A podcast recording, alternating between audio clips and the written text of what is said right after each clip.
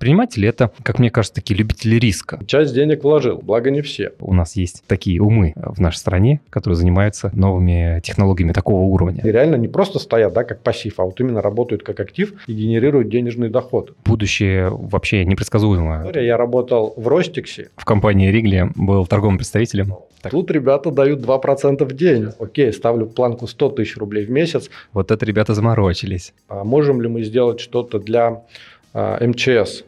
Финтерапия. Это диалоги о финансах с яркими нотками психотерапии. В своей жизни я принимал ряд решений, которые привели меня в мир инвестиций, где и встретил своих единомышленников. Кто такой российский предприниматель? Как он ищет новые идеи, принимает решения и справляется с риском? Как он находит свой жизненный баланс? Вы можете посмотреть или прослушать нашу запись на многих платформах YouTube, Zen, Apple Podcast и прочее. Подписывайтесь, чтобы не пропустить новые записи. Все ссылки на гости вы найдете в описании. Всем привет! Вы попали на финтерапию, и сегодня у нас в гостях Георгий. Привет! Да, привет. Спасибо, что пригласил. Скажи, пожалуйста, как у тебя получилось так, что ты все-таки выбрал направление такой предпринимательской деятельности? Потому что, как мне кажется, это рискованная затея, особенно в России – мы все знаем, что происходило в предыдущие годы, и, ну, а, мягко скажем, не у всех получалось остаться на плаву из предпринимателей. Многие старались уходить куда-то в сторону найма, а, ну, не будем про большие компании, да, но всем понятно, про какие мы говорим. И хотелось, конечно, людям какой-то стабильности, а вот все-таки предприниматели – это, как мне кажется, такие любители риска. Вот э, как это вышло у тебя? С чего начался этот, этот путь и как ты принял это решение? Расскажи, пожалуйста. Ну, если начинать немного издалека, у меня на самом деле вся моя активная деятельность была связана с каким-то, ну, условно, риском. Потому что когда я еще был студентом, надо было как-то подрабатывать, искал какие-то возможности. Я там копал траншеи под газ, это было достаточно прибыльно, но ну, там у нас были частные коттеджи, они тогда вот только-только начинали развиваться. Это сейчас у нас там все Подмосковье застроено. Вот, и там выкапываешь трубу под газ, за день там можно было заработать по тем деньгам там, ну, тысячи полторы-две. И для меня это в студенческие годы были весьма неплохие. Это какой год? Ну, это где-то 2006-2007, вот эти периоды. Но был и минус то, что это исключительно летняя работа. Как ты понимаешь, зимой копать там невозможно какие-то трубы. Поэтому приходилось искать какие-то альтернативы. Я, наверное, как и многие мои сокурсники, работал мерчендайзером, выставлял товар на полке в крупных магазинах, таких как Ашан. Ну, тогда еще метро, да, лент тогда у нас еще не было, они были как-то больше в регионах. Похожая история. Э, чем-то очень близким я занимался. В компании Ригли был торговым представителем. Так что да, я тебя прекрасно понимаю. Самая у меня еще была такая интересная история. Я работал в Ростиксе, тогда он еще был не KFC, а именно Ростикс. Вот, я туда устроился, мне там выдали униформу, но сказали, что униформа, она будет бесплатна, если ты отработаешь 10 дней. То есть там был такой испытательный срок, но при этом он оплачивается только если ты все 10 дней отработаешь. И у меня была такая ситуация, что я 9 дней отработал и закончился. Вот просто все поставил на стоп, говорю, нет, все, дальше я не пойду. Без меня, ребята, пожалуйста. Хотя работа, не могу сказать, что была какая-то сильно напряженная, но не нравилась вот эта вся движуха. То есть, знаешь, там каждую твою минуту ходит менеджер и контролирует.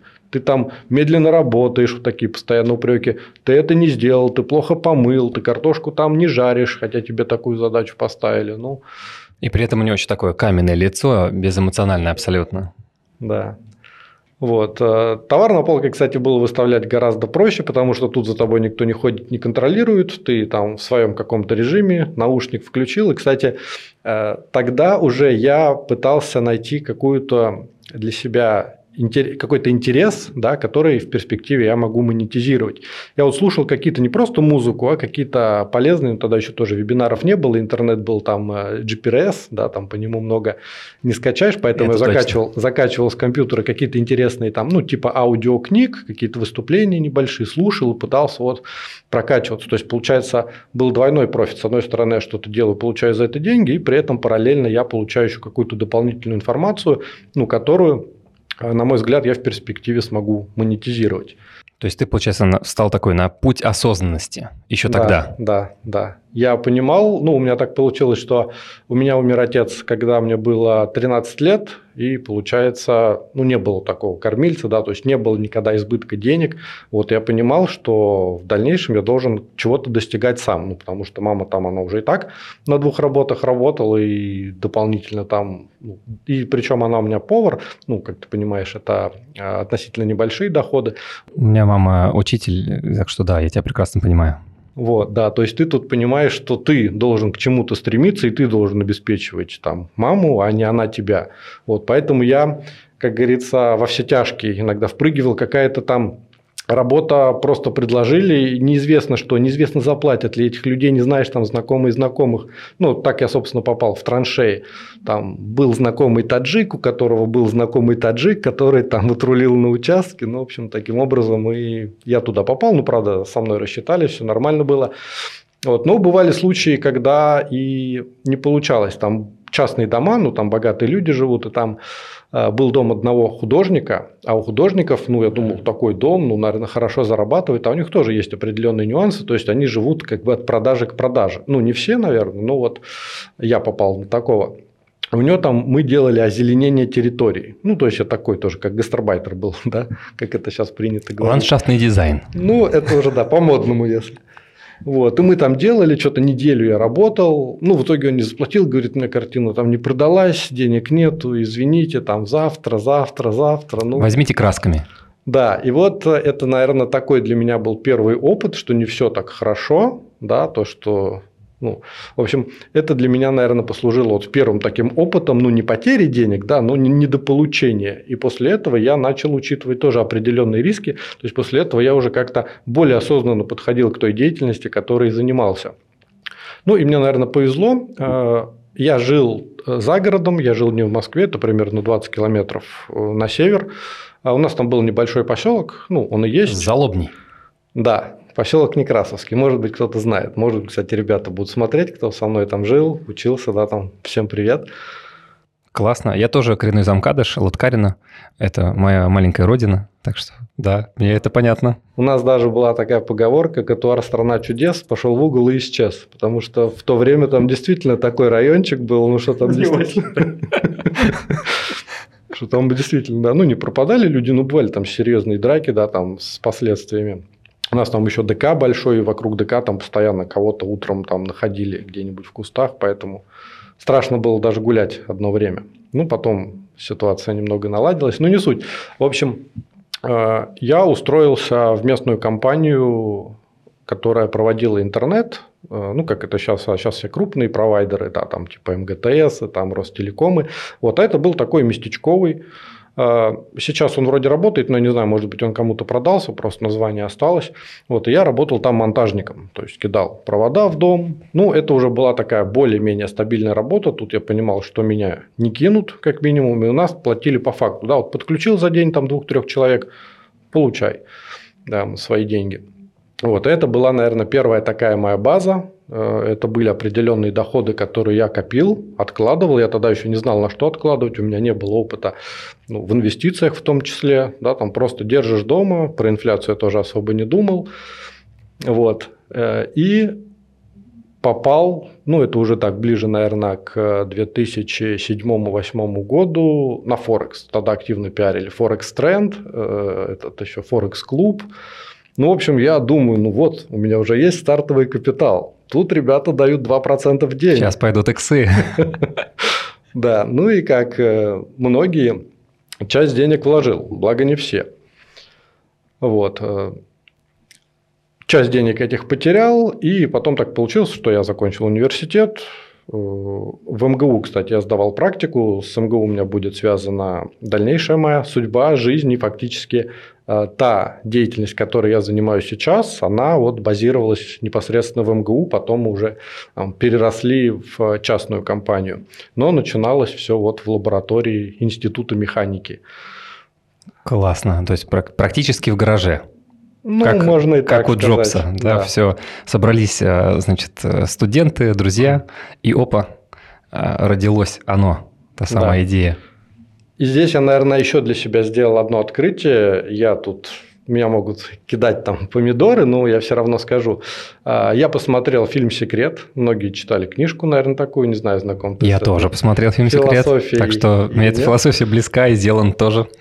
В общем, я когда Э, ну, там был еще период армии, я думаю, его там особо неинтересно затрагивать. На год уходил, потом через год вернулся, вот меня взяли снова в эту лабораторию МГУ, в которой я до этого практику проходил, ну, после завершения университета. То есть у тебя после института была армия, получается? Да, да. Это у меня сержант был на три года младше меня, который мне там приказы отдавал. ну, благо я в конце сам стал сержантом, поэтому я там чувствовал себя Отпустило, да, чуть-чуть? Да. Ага. Вот. Э, и в рамках МГУ мы начали определенную деятельность. Там был интересный такой а, конкурс, назывался институт, э, конкурс молодых ученых. То есть там ты должен презентовать какой-то продукт, какую-то идею, которая, с одной стороны, должна быть описана технически, то есть там был технический совет из профессоров, то есть uh-huh. они должны определить, что в этой идее есть какая-то научность, да, что не просто там какую-то копируешь условно детальку. Вот. Э, а с другой стороны, ты должен был обосновать ее финансовую применимость, да, то есть у тебя должен быть какой-то бизнес-план, как ты это планируешь реализовывать. Ну, ты представь, да, я там пришел без опыта, только с армией, я там все забыл, чему меня учили 5 лет в институте за этот год. Вот. Здорово, что год. Да, э, но на тот момент э, зарплаты были относительно маленькие. Я когда копал траншеи, получал больше, чем э, человек с высшим образованием. Ну, сейчас вроде как ситуация изменилась, но на тот момент у меня зарплата была где-то 14 тысяч в месяц. Мы там прикалывались, что уборщица в метро больше получает на тот момент. То есть, это получается, какой год там был? Это я вот в девятом году ушел в армию, в десятом я вернулся, вот в октябре десятого я как раз вернулся в МГУ и устроился уже официально. Я вначале там был как ведущий инженер, а потом перевелся в научную сферу как младший научный сотрудник. Угу. Вот. И с тех пор, э, ну, денег было немного, но, в принципе, хватало. Были еще какие-то накопления. Ну, про накопления это можно вообще отдельно говорить. Наверное, сегодня затрагивать не буду, как я их там удачно сливал первое время. Но, опять же, не то, что я там трейдил, да, что-то делал, просто доверял. Вот. И на этом, собственно, тоже получил много шишек. И получал опыт. Да, как говорится, опыт берет дорого, но объясняет доходчиво. Вот. И в МГУ, э, ну вот, возвращаясь к секрету, э, я не знаю почему, но почему-то вот меня в этот период как-то потянуло в эзотерику. Мне стало это действительно интересно. Я как-то раньше с этим давно пересекался, переосмысливал свою жизнь, прошлые события и понял, что действительно вот э, мысли материальные. Ну, вот у меня во, многом, во многих случаях это действительно реализовывалось. Вот, и я для себя поставил цель э, зарабатывать хотя бы 30 тысяч в месяц. Ну, просто вот была такая цель, потому что я зарабатывал в два раза меньше, а хотя по меркам Института механики, ну, МГУ, это было нереально для людей, ну, вот, который там только устроился. Хотя было много льгот достаточно для молодых ученых. Ты там первые пять лет, как, тут, как только устроился, ты там пишешь какие-то статьи, участвуешь в, участвуешь в конкурсах, да, там на каких-то конференциях выступаешь, тебе за это начисляют баллы. Вот эти баллы потом монетизируются, ну, вот как сейчас в пенсионном фонде, ага. условно, они монетизируются, и в конце тебе там года какая-то прибавка идет, как молодому ученому ну, на перспективу. Здорово. Ну, эти суммы были относительно небольшие. Все равно там надо либо, не знаю, каждый месяц выпускать новую статью, но это нереально, тогда ты ничем не занимаешься, кроме писанины. Ночуешь там, да? Да, мне это было неинтересно интересно. А вот, и там был вот этот как раз конкурс, про который я тебе говорил, и э, приз был 400 тысяч рублей на два года. То есть, это, эти деньги дают тебе на развитие твоего проекта. Ну, я думаю, я попробую. У меня цель 30 тысяч, это хороший шанс ну, как-то оправдать свои ожидания. Я пришел на первый тур, там он проводился где-то раз в полгода. Ну, как я уже сказал, после армии, там ничего не помню. Выступил, ну, выступил так провально, у меня была боязнь публичных выступлений. То есть, я что-то знал. Ой. Но рассказать, когда угу. ты перед тобой там сидят профессора, когда перед тобой там сидят представители фонда, которые оценивают финансовую часть, я там просто презентацию открываю, там формулы. Я не помню, что эти формулы значат, хотя я их знаю. Просто вот стресс, вот стресс, эта вся да. ситуация. Да, я что-то там быстро пролистываю, пытаюсь там связать какие-то слова, у меня ничего не получается, а у меня фамилия на А, поэтому я всегда первый. Э, ну, в общем, я ушел. Думаю, не буду э, там смотреть на результаты. Но на самом деле, э, как потом оказалось, я не так уж плохо выступил. Просто у нас были несколько направлений. У меня было машиностроение, ну, это робототехника, там, в первую очередь. Мы там мобильными роботами как раз занимались вот в рамках этой лаборатории. Угу. А, и были физики, у которых там вот а там суперконденсатор, вот тебе уже готовая идея, просто продавай, масштабируй и все. И у них, естественно, шансы были выше победить, потому что у них там это, ну, это наукоемкое направление, но оно относительно масштаба не очень большое. А как ты выбрал это направление? Ну вот почему робототехника? А у меня была основная специальность, она называлась информатика и управление в технических системах, поэтому я был в том или ином виде связан с робототехникой.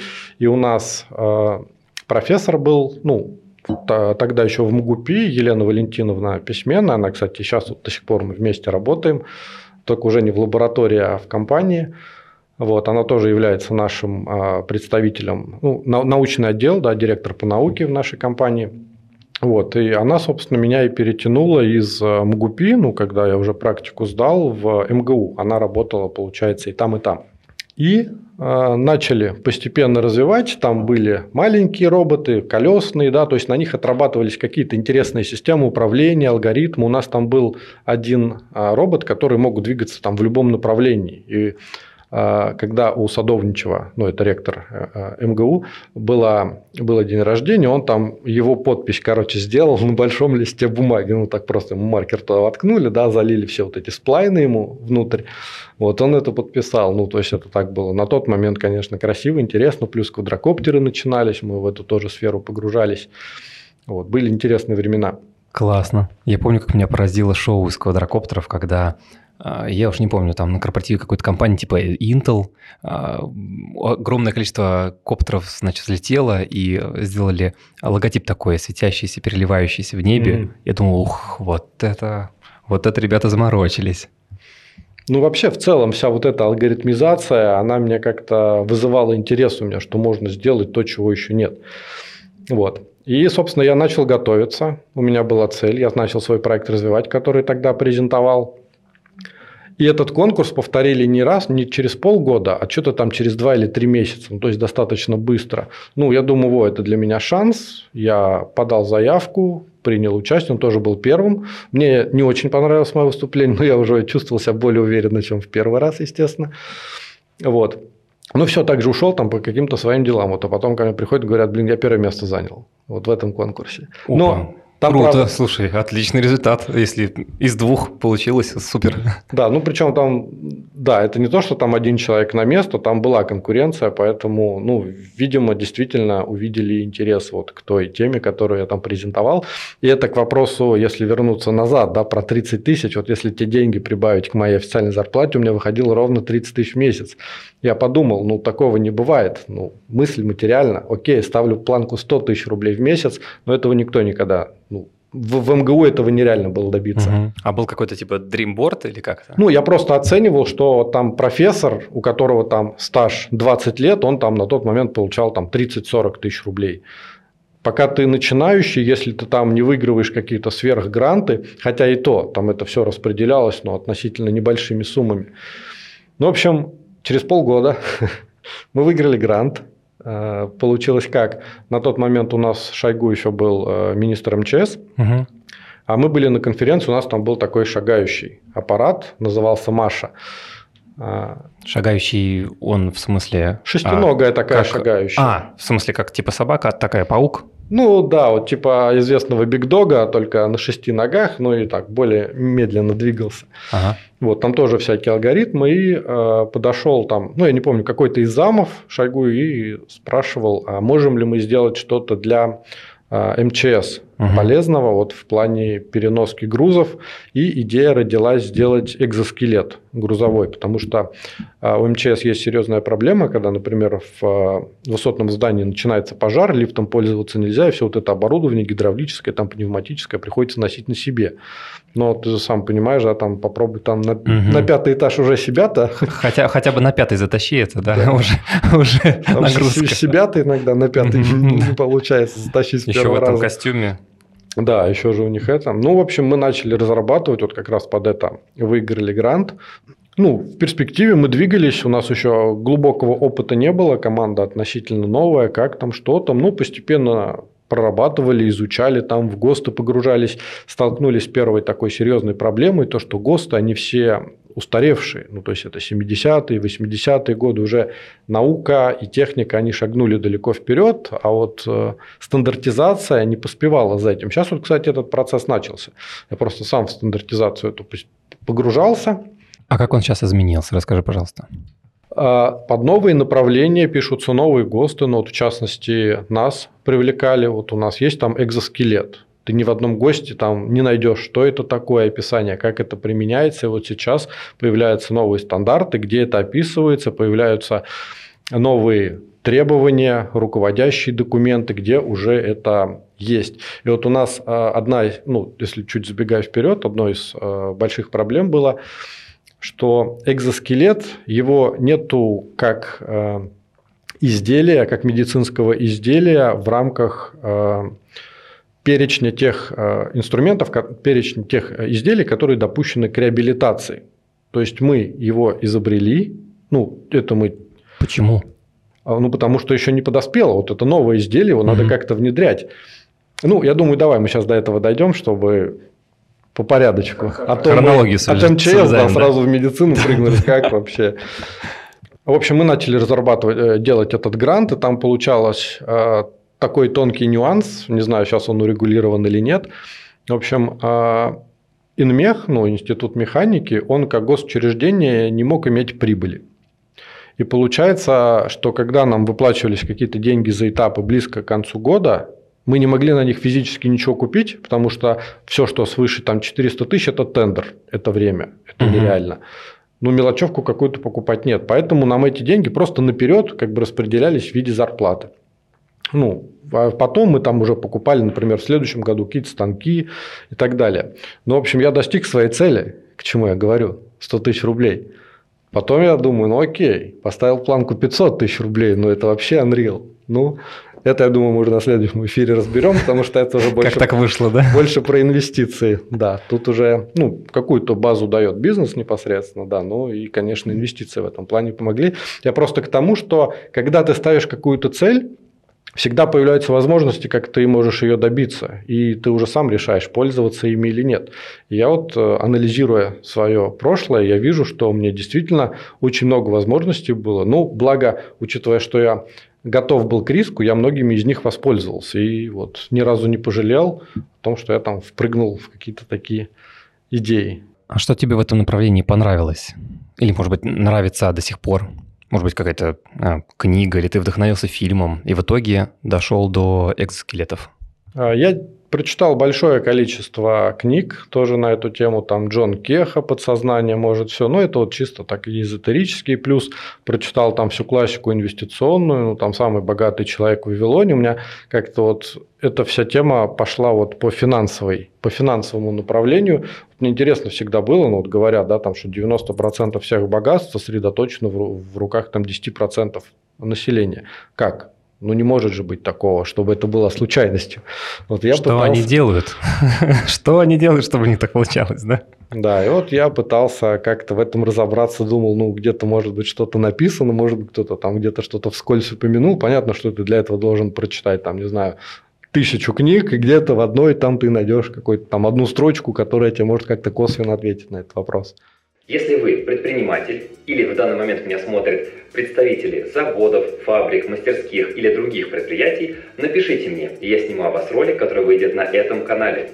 Если вы хотите поддержать мой канал, подписывайтесь на Бусти. Оформляйте подписку на Бусти в тарифе «Рантье» или «Инвестор» и задавайте свои вопросы в закрытом чате. Если мы говорим про все-таки такую предпринимательскую деятельность, ведь вам для того, чтобы это все реализовать, все эти эм, как это правильно, тендеры и конкурсы все выигрывать, получать гранты. Вам же все равно нужны были и научные сотрудники, и какие-то, ну, возможно, фрилансеры, поправь меня. А, как это происходит? Ведь э, найм таких умных людей – это непростая задача. Ну, учитывая, что мы работали тогда в научной сфере, в этом особо проблем не было, потому что ты знаешь многих людей, многих профессоров, которые знают, ну, как это знаешь, там... Хантили. Да, через, через третьи руки. Вот. Ну и повезло, что у нас базовая команда была достаточно подкованная. Она, конечно, не было большого опыта, но при этом определенные знания были. Там был программист, был электронщик, был человек, который, ну вот, Елена Валентиновна, который разбирается в построении алгоритмов управления. Вот была проблема найти конструктора, но потом у нас свой, ну, с одной стороны, у нас свой конструктор на тот момент вырастал уже в команде, вот, и мы еще одного конструктора привлекали со стороны, кто уже с опытом, естественно. Вот. И э, потом мы достигли определенного уровня э, по МЧСовскому гранту, кстати, э, поняли, что тот технологический уклад, который есть сейчас, и те технические решения, которые есть в моменте, ну, имеется в виду там моторы, какие-то привода, они не подходят для решения тех задач, ну, вот, которых у нас просили, потому что они говорят, нам надо быстро скинуть, нам надо бегать, нам надо прыгать, но это получается уже машина. Да, то есть, если тебе там такие моменты, ну, это вот если из механики, чтобы ты там бегать в нем мог, это нужен такой привод. Но он, соответственно, имеет определенные габариты и вес. И там уже получается, что ты не можешь сделать что-то легкое, мобильное, но при этом такое мощное, которое тебе будет позволять быстро двигаться. И нам э, дали такой намек, ну, мы, в принципе, и сами уже видели, куда мы движемся, это медицина, потому что этим людям, ну, например, во время реабилитации не надо бегать, прыгать, им главное просто начать ходить. Вот. Ну, есть большое количество нозологий людей, Э, которые самостоятельно ходить не могут, а вот экзоскелет как раз был таким эффективным решением, которое было не развито в России, вот, в которое мы погрузились и были там вот одними из первых. Ты знаешь, это как э, нельзя, кстати, э, немножко да, касается меня. Дело в том, что я когда занимался акробатикой в седьмом году, очень сильно шлепнулся. Вот, и э, грыжи в позвоночнике задавили определенный нерв, uh поэтому у меня потеря чувствительности правой ноги, и пришлось сделать операцию на позвоночнике. Вот, так что это прям, ну, в точку. Я реально тогда, когда читал там, книжки в больнице, а, это было Азимов, «Основание», я тогда думал вообще про то, ну, а что мне делать? Э, где найти ту технологию, если например, ходить не смогу. И понимал, что ну, на тот момент, там, в восьмом году, это ну, пока еще было не очень развито. Либо где-то там какие-то э, прототипы, возможно, будут. А сейчас вот э, ребята делают, я видел очень крутые там и протезы, и вот э, экзоскелеты те же самые. Будущее вообще непредсказуемо. То есть за там, 10-15 лет вот такой вот скачок очень крутой, и уже можно не так сильно переживать за это, когда у нас есть э, такие умы э, в нашей стране, которые занимаются э, новыми технологиями такого уровня. Меня это лично очень сильно радует, честно. Да, меня тоже. Я, э, когда начал погружаться в это направление, ну, на самом деле были определенные разочарования, были определенные, наоборот, э, радость, наверное, за то, что у нас это есть. Я с детства мечтал работать в науке, но у меня не было там ни связей, ни денег, чтобы как-то взять и туда попасть. И вот, как я говорил, Вселенная всегда дает возможности, вопрос, пользуешься ты ими или нет. Вот, ну и вот как-то окольными путями я попал в науку, ну, получается, работал в МГУ, потом мы после МГУ работали в Сколково, когда уже свою компанию открыли, сейчас вот являемся как раз резидентами Сколково. Вот, кстати, с Вушем а, ну, насколько я помню, так, это был так, гиперкуб. Так. Мы сидели ага. прямо в одном здании. Я тогда думал, блин, ребята, там какие-то аккумуляторы в самокаты ставят. Зачем? Что это?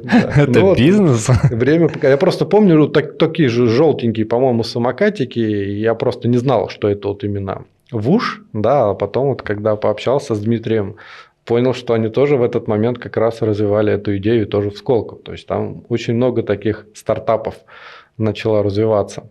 Да, я жду, кстати, Дмитрия, жду с, с ноября месяца, жду его на финтерапии. Очень хочется а, не только показать его людям, но и чтобы он как-то поделился, а, как основатель компании, как он до этого дошел.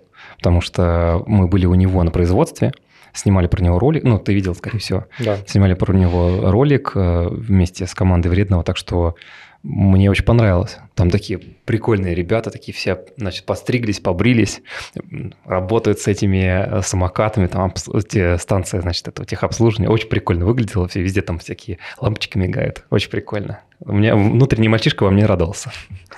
Да, я тоже, у нас даже когда какие-то съемки приезжают, всегда тоже там показываем, как что-то двигается, там какая нога, ну, у нас большое количество стендов, это, естественно, вызывает интерес у людей, которые сами далеки от этого. Угу. Ну, и в целом я считаю, что нужно как-то делиться, да, то есть предпринимателям как-то рассказывать про себя. Вот одно время а, Тиньков вел такую передачу, да, где он там звал к себе известных предпринимателей российских, там, ну и там расспрашивал про их жизнь, как они там всего добились.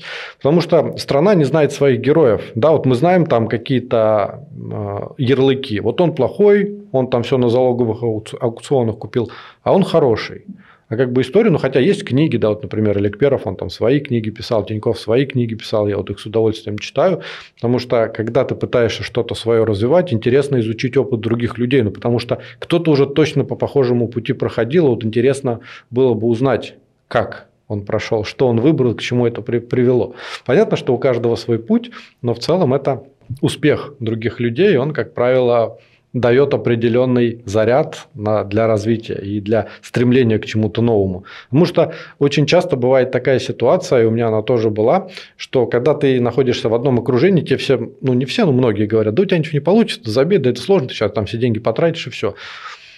Я вот, О, да. когда шел по граблям, да, я шел по ним, безусловно. Не бывает там что-то сразу хоп на лифт, да, и взлетел. И все понеслось, да? Да, ты подбираешься по ледяной горке, какое-то количество раскатываешься, и все зависит от того, готов ли ты снова брать и подниматься. Или там плюнешь на все, пиво, телевизор, чипсы, все. И вот так вот после рабочего дня каждый день. Вот я даже сейчас, хотя вот мне безумно нравится моя текущая деятельность, но в силу того, что я близнец, и я не могу циклиться на чем-то одном. То есть мне нужен всегда какая-то вот противоположная сторона, то есть какая-то деятельность, которая меня будет отвлекать от основной деятельности. Иначе я быстро выгораю. Я угу. просто это понял еще, когда был, ну, уже после, наверное, студенческих лет, я понял, что вот я там электроника, я слишком много на нее времени трачу, и она мне в какой-то момент перестанет нравиться. То есть я уже это осознавал. Вот. Ну и так вот я переключился на финансовую тематику. То есть это вещи вообще никак не взаимосвязанные, но они друг друга очень дополняют. Это вот как раз наверное, является драйвером того, что мне нравится заниматься и этим, и тем. Потому что а, мозг, видимо, работает как-то по-другому. Когда я занимаюсь инвестициями, у меня мозг отдыхает от электроники. Когда я занимаюсь электроникой, у меня мозг отдыхает от инвестиций.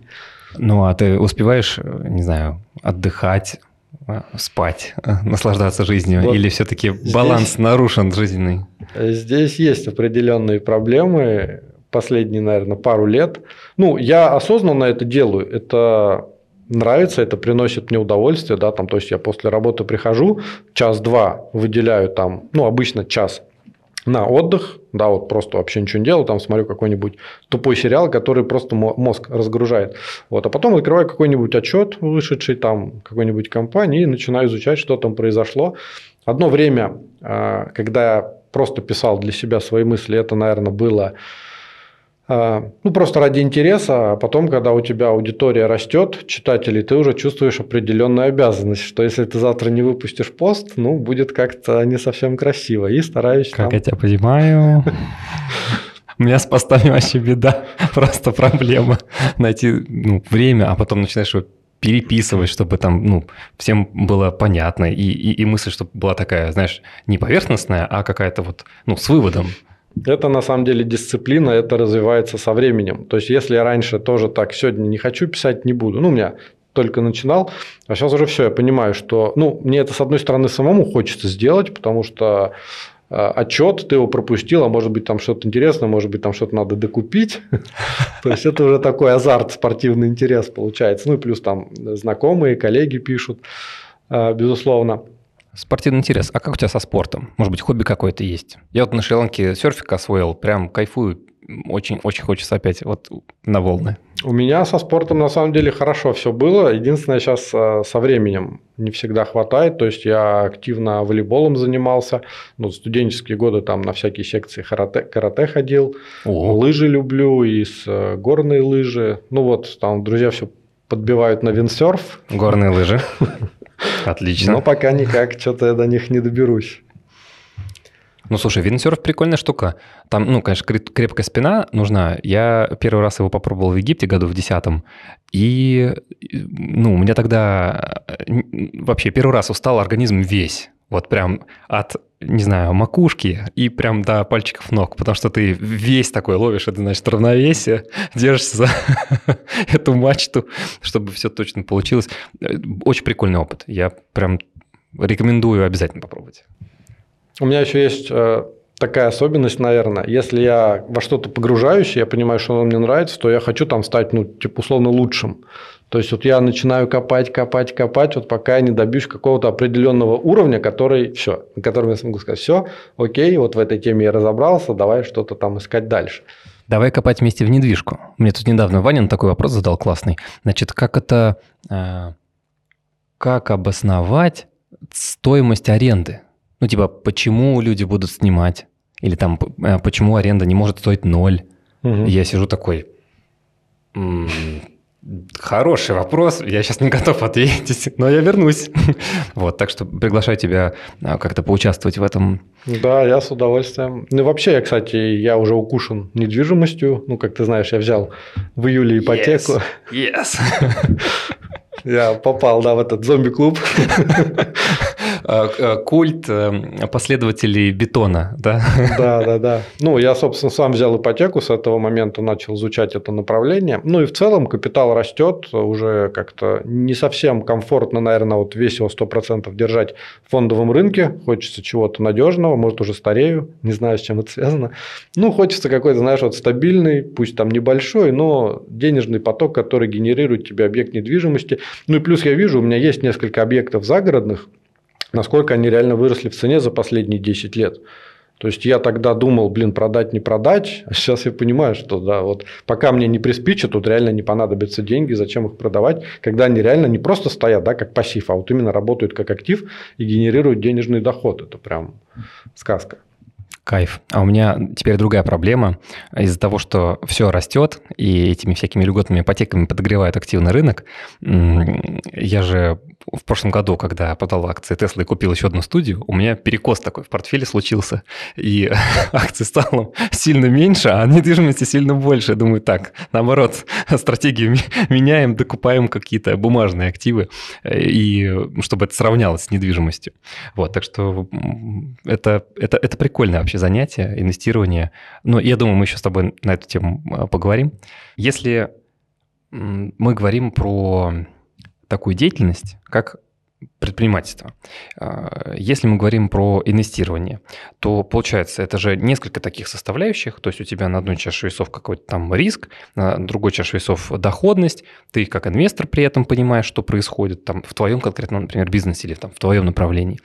А как тебе э, кажется, вот научная деятельность, она в России все-таки перспективная, Стоит ли на это тратить время? Или мы все-таки придем к тому, что мозги наши будут просто активно выкупать в другие страны? Что думаешь? Я думаю, что 2022 год должен стать драйвером для развития этого направления. Я вот как раз говорил до этого, что когда попал в научную сферу, был немного огорчен тем, что там происходит. То есть там реально люди, это уровень просто написания статей, я думал, там ну, действительно что-то разрабатывают, развивают, МГУ, казалось бы. Да, и причем я попал не просто там на какую-то кафедру, ну, связанную там с какой-нибудь, не знаю, литературой, условно, да, там, историей. Ага. Я попал в институт механики. Сейчас гуманитариев мы всех так унизили.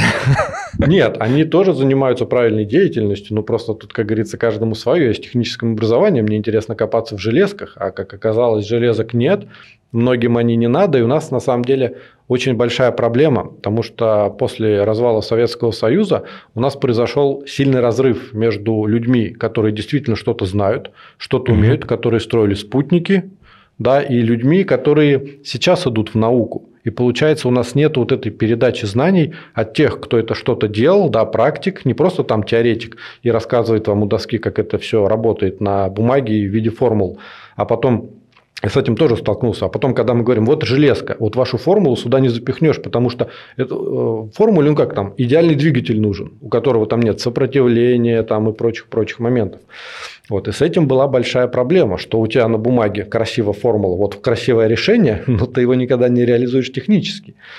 Вот, и, собственно, тут вот я тоже задумался, что нужно, ну, вообще, а, как мне говорил еще мой отец, чтобы государство процветало, нужно, чтобы там развивалось два направления – наука и сельское хозяйство. Я тогда не знал, почему, но сейчас вот я действительно задумываюсь и вижу, что действительно ты должен, чтобы ты развивался, что-то разрабатывал, тебе действительно нужно не думать о том, что ты сегодня будешь есть, но это к вопросу низких зарплат, да, пока ты там, какой бы ты ученый не был, в чем бы ты ни разбирался, если ты не сыт, то ты будешь думать, где бы тебе там найти еду, что купить, а не о том, что там надо что-то прорывное разрабатывать. Поэтому раньше же как, помнишь, а, делались закрытые города, где там какой-то ядерный реактор, например, разрабатывали. Из такого. У нас до, по-моему, 72 года можно было только по прописке в паспорте пройти в Лыткарино. Там они с дуру а, пять стратегически важных заводов расположили в, ну, в одном месте. Ну, потому что два или три министерства э, плохо коннектили друг с дружкой, и они такие, ну, Лыткарино это где-то далеко, а это 80 километров, это всего 8 э, там, или 9 километров от МКАДа, ну, come on, не так уж и далеко, и все так кучкой в одно место пришлось город закрывать. Вот такая интересная история произошла в конце, получается, ну, да, да. вот этой индустриальной эпохи. Ну и в целом, вот смотришь, да, вот недавно фильм смотрел как раз про академика Сахарова, про его жизнь, ну, достаточно интересный, да, академик. А, то есть идея этого закрытого города, что у тебя там есть жена, семья, ты получаешь большую зарплату, ты не думаешь о еде, вот у тебя проект, ты как бы все свои силы и время тратишь на него. Да? И тогда можно чего-то добиться. А если пока у нас э, ученые получают там, ну, как я тебе говорил, ниже, чем уборщица в метро, но о каких тут разработках может идти речь? Поэтому многие берут какие-то гранты, за счет этого выживают. Раньше было большое количество грантов зарубежных. Ну, то есть, получается, наши мозги, сидя в России, работали все равно на зарубежные компании, делали что-то для них, а не для нашей какой-то там оборонки, гражданки, неважно. Вот. И мы, собственно, сейчас к этому приходим. Ну, вот если возвращаться к предпринимательству, у нас э, очень наукоемкий процесс, ну, экзоскелет. Это получается внешний такой металлический каркас, который имеет приводы. Ну, то есть, по сути, он позволяет ходить людям, у которых э, не работают нижние конечности. Ну, это могут быть разные причины, да, там параплегия, там травма позвоночника. После инсульта люди там ну, им нужен какой-то период реабилитации, рассеянный склероз. Сейчас вот мы еще делаем экзоскелеты для детей с ДЦП, потому что это тоже достаточно важное направление, и у детей больше шансов ну, хотя бы как-то не ухудшать свою текущую, свое текущее состояние. Вот как с рассеянным склерозом. Ты его вылечить не можешь, но ты его можешь остановить на каком-то периоде и сильно замедлить ухудшение своего там, здоровья э, в перспективе. Ну вот я на эту тему тоже успел парочкой слов перекинуться с Артуром, который у нас э, здесь был в гостях из СКЧ. И он мне как раз говорил, что у них там есть одна разработка, которая связана с ревматоидным артритом. Это у меня у мамы, короче, проблема с суставами. И его можно, ну, не излечить, а можно остановить этот процесс благодаря вот этим разработкам. И я был очень удивлен, что эти разработки здесь, э, тут, в нашей стране. Мне кажется, это очень круто. Прям, ну, я искренне рад, что такое происходит в нашей стране. Это классно. А если мы говорим про экзоскелеты, а у нас есть какой-то, не знаю, план, может быть, ну, не то чтобы план по, по экзоскелетам, а, а какое у тебя вот видение будущего этой индустрии? А, во-первых, здесь, наверное, тоже стоит отметить э, проблема комплектующих. Несмотря на то, что у нас э, производства в России. Ну, то есть, это, как считается, сейчас берутся просто компоненты в структуре себестоимости, да, считается там объем работ, ну, сюда включается и сама работа физическая, да, то есть, там работают сотрудники на территории России, это тоже считается российскостью, потому что это входит в себестоимость. Но есть какие-то отдельные комплектующие, ну, та же электроника, которую не, ну, не производят в России, поэтому хоть ты там убейся, ты ее в России не сделаешь, но, во всяком случае, пока. Ну, а Китай? Нет технологий. Ну, я просто имею в виду, что мы все равно зависимы, неважно, mm-hmm. там от Америки, от Китая, от каких-то других стран. Вот. А, я думаю, что перспективы есть, но здесь очень важна а, господдержка, причем господдержка именно с точки зрения нормативной документации. Вот как я тебе говорил, например, есть ОМС, да, обязательно медицинское страхование. И каждый человек, ну, который получил, например, травму, он в рамках ОМС ложится в клинику, ну, там на какой-то период, раньше было 3 недели, сейчас, по-моему, 10 дней, ну, там сильно сократили этот период. Но в рамках ОМС нету понятия как э, реабилитация в экзоскелете. Нету. То есть нет у них там таких тарифов, скажем так. И вот чтобы эти тарифы появились, это нужно проделать огромный пласт работы, да, там снизу вверх такие, к сожалению, там директивы не доходят, да, то есть это надо как-то пытаться сверху вниз а, протаскивать. Но сам факт, то, что если государство это услышит и оно будет заинтересовано в развитии таких технологий, пока еще людей много, несмотря на то, что уехали многие ученые, в России все равно еще есть. Да, их может быть не так много осталось. Но пока не будет создана вот эта вот комфортная среда для работы здесь, мы сейчас даже говорим вот не про зарплаты какие-то, да, а просто про какие-то гарантии, про помощь вот непосредственно в какой-то вот этой бюрократической, скажем так, среде, да, что вот вы не можете продавать, потому что вот здесь вот вы не прописаны, извините. Какое министерство этим занимается? А, мы сейчас относимся, а, ну, так как у нас медицинская... Ну, я говорю про вот этот заход сверху. Он ну, это Минпромторг больше, Минпром... наверное, может. Министерство промышленности и торговли Российской Федерации. Отлично. Да. Уважаемые слушатели, зрители, э, если вдруг э, вы работаете там, в Минпромторге, э, у нас есть очень большая просьба – спустить эту информацию, возможно, показать это видео и рассказать более подробно о том, какие удивительные вещи создаются в нашей стране нашими людьми. Вот очень хотелось бы, чтобы нас там наверху услышали. А, мы будем благодарны, если вы репостните это видео вашим друзьям в Минпромторге. Ну, я репостнул как минимум, тут даже не сомневайся. Тут на самом деле, видишь как, а, у нас настолько комплексная разработка, что она не относится, наверное, к какому-то одному ведомству, потому что у нас есть определенные направления, это которые Минздрав контролирует, так как это медизделие, соответственно, мы должны соответствовать определенным критериям. Поэтому здесь может быть не только Минпромторг, да, тут может быть и Минздрав, то есть все это в купе. Плюс это Росздравнадзор, потому что мы, как любое э, оборудование, у которого есть потенциальный потребитель в виде человека, да, тоже должны соответствовать определенным требованиям. То есть каждое министерство выдвигает ряд требований, которым наша продукция должна соответствовать по тем или иным там характеристикам. Вот, и я просто сам занимался сертификацией, это достаточно большой квест когда тебе надо вот это все вот так вот схлопнуть, чтобы это все еще срослось, там бухгалтерия срослась с действительностью, чтобы все вот эти компоненты там учесть, э, чтобы... Э, и есть еще такая проблема, наверное, тоже в России. У нас, ну, чтобы ты доказал, что ты делаешь именно российское изделие, тебе нужны сертификаты. Ну, например, там тебе кто-то произвел металл, ну, просто механообработка, да, он там из такого куба алюминия сделал какую-то детальку. Вот чтобы тебе доказать, что эта деталька российская, у этого производителя должен быть сертификат. Ну, так как мы живем в российских реалиях, раньше этого никому не надо было, и никто это не делал. То есть, априори все, что ты покупаешь, даже если ты сам это покупаешь там у российских производителей, но не можешь бумагами подтвердить, что это российское, а это априори считается импортным. Вот в чем проблема. А, вот как.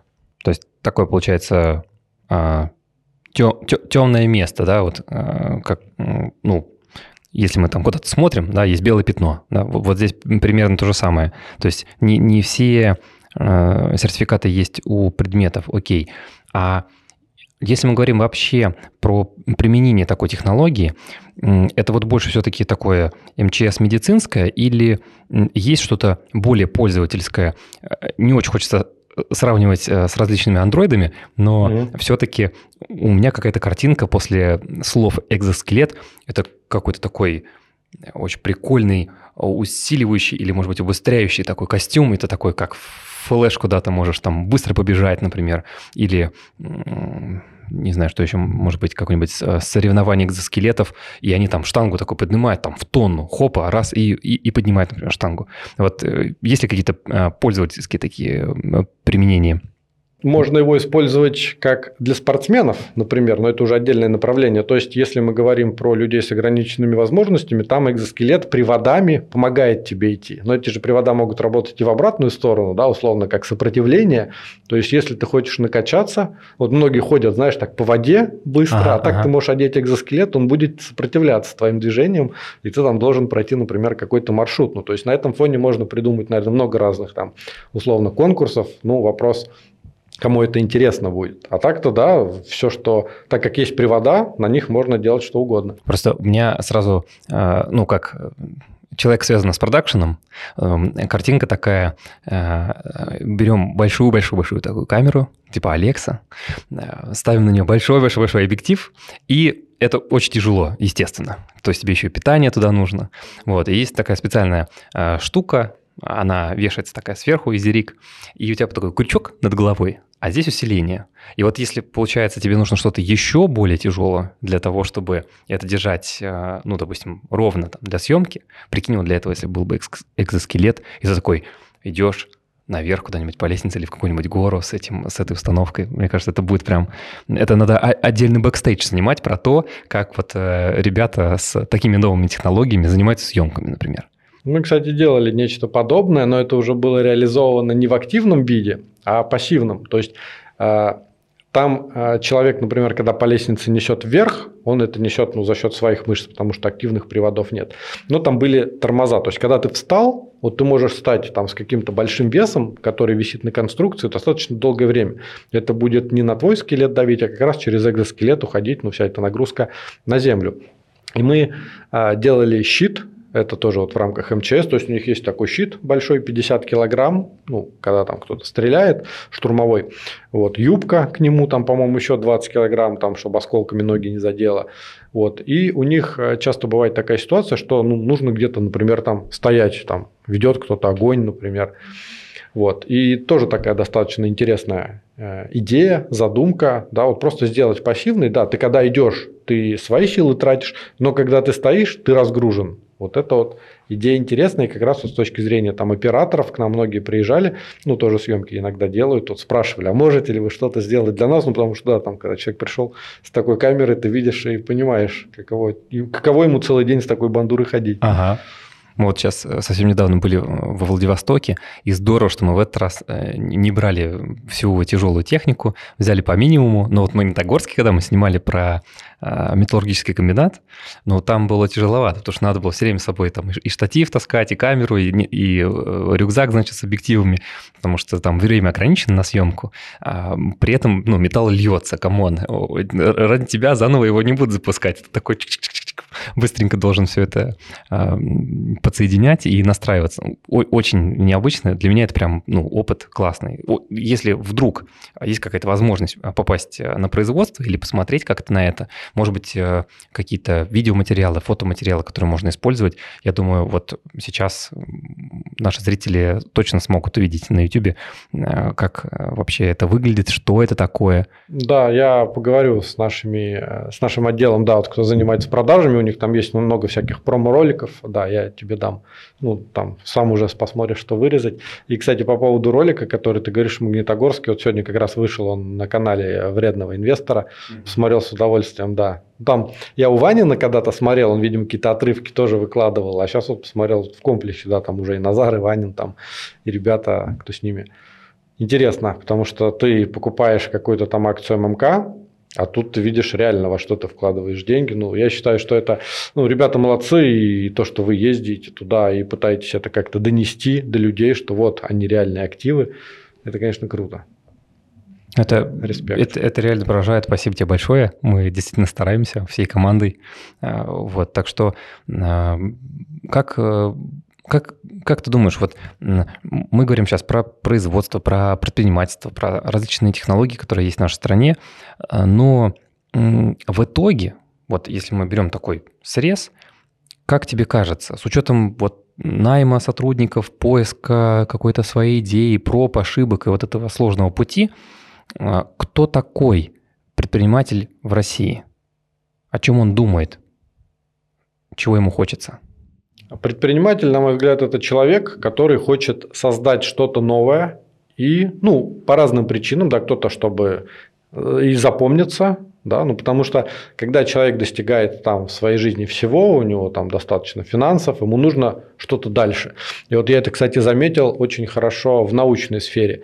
То есть там многие люди, они работают не за деньги, они работают за то, чтобы вот именно в своем рейтинге, да, там как-то подниматься. То есть ты там профессор, ты хочешь стать там членом-корреспондентом, потом ты хочешь стать там ну, там, диссертацию какую-то написать, доктором наук, в общем, подниматься, подниматься, подниматься вот по этой лестнице и становиться... Ну, это, наверное, еще вот эта советская закалка так влияла, да, что деньги как-то вот воспринимались, что если ты много зарабатываешь, ну, значит, ты там жулик там и так далее. А вот если ты там известный человек, да, пусть ты там зарабатываешь там условно на поесть, то это круто. Вот почему раньше, кстати, да, вот так вот врачей ценили, э, учителей ценили, хотя, казалось бы, это ну, не самые доходные, наверное, профессии, ну, как сейчас мы видим. Вот поэтому, возвращаясь к твоему вопросу, я думаю, что это человек, который действительно хочет что-то создать для общества, то, что было, было бы им полезно, да, то есть человек, может быть, который даже не думает о чем-то финансовом, да, каком-то в перспективе благополучии, а просто хочет создать какой-то вот продукт полезный, чтобы вот он запомнился, чтобы э, приносил пользу обычным людям. Классно. Спасибо тебе большое, Георгий. Спасибо. Да, спасибо тебе, Владимир. Спасибо, что уделил время. Это была Финтерапия. Подписывайтесь на наш канал. Здесь говорят предприниматели и не только.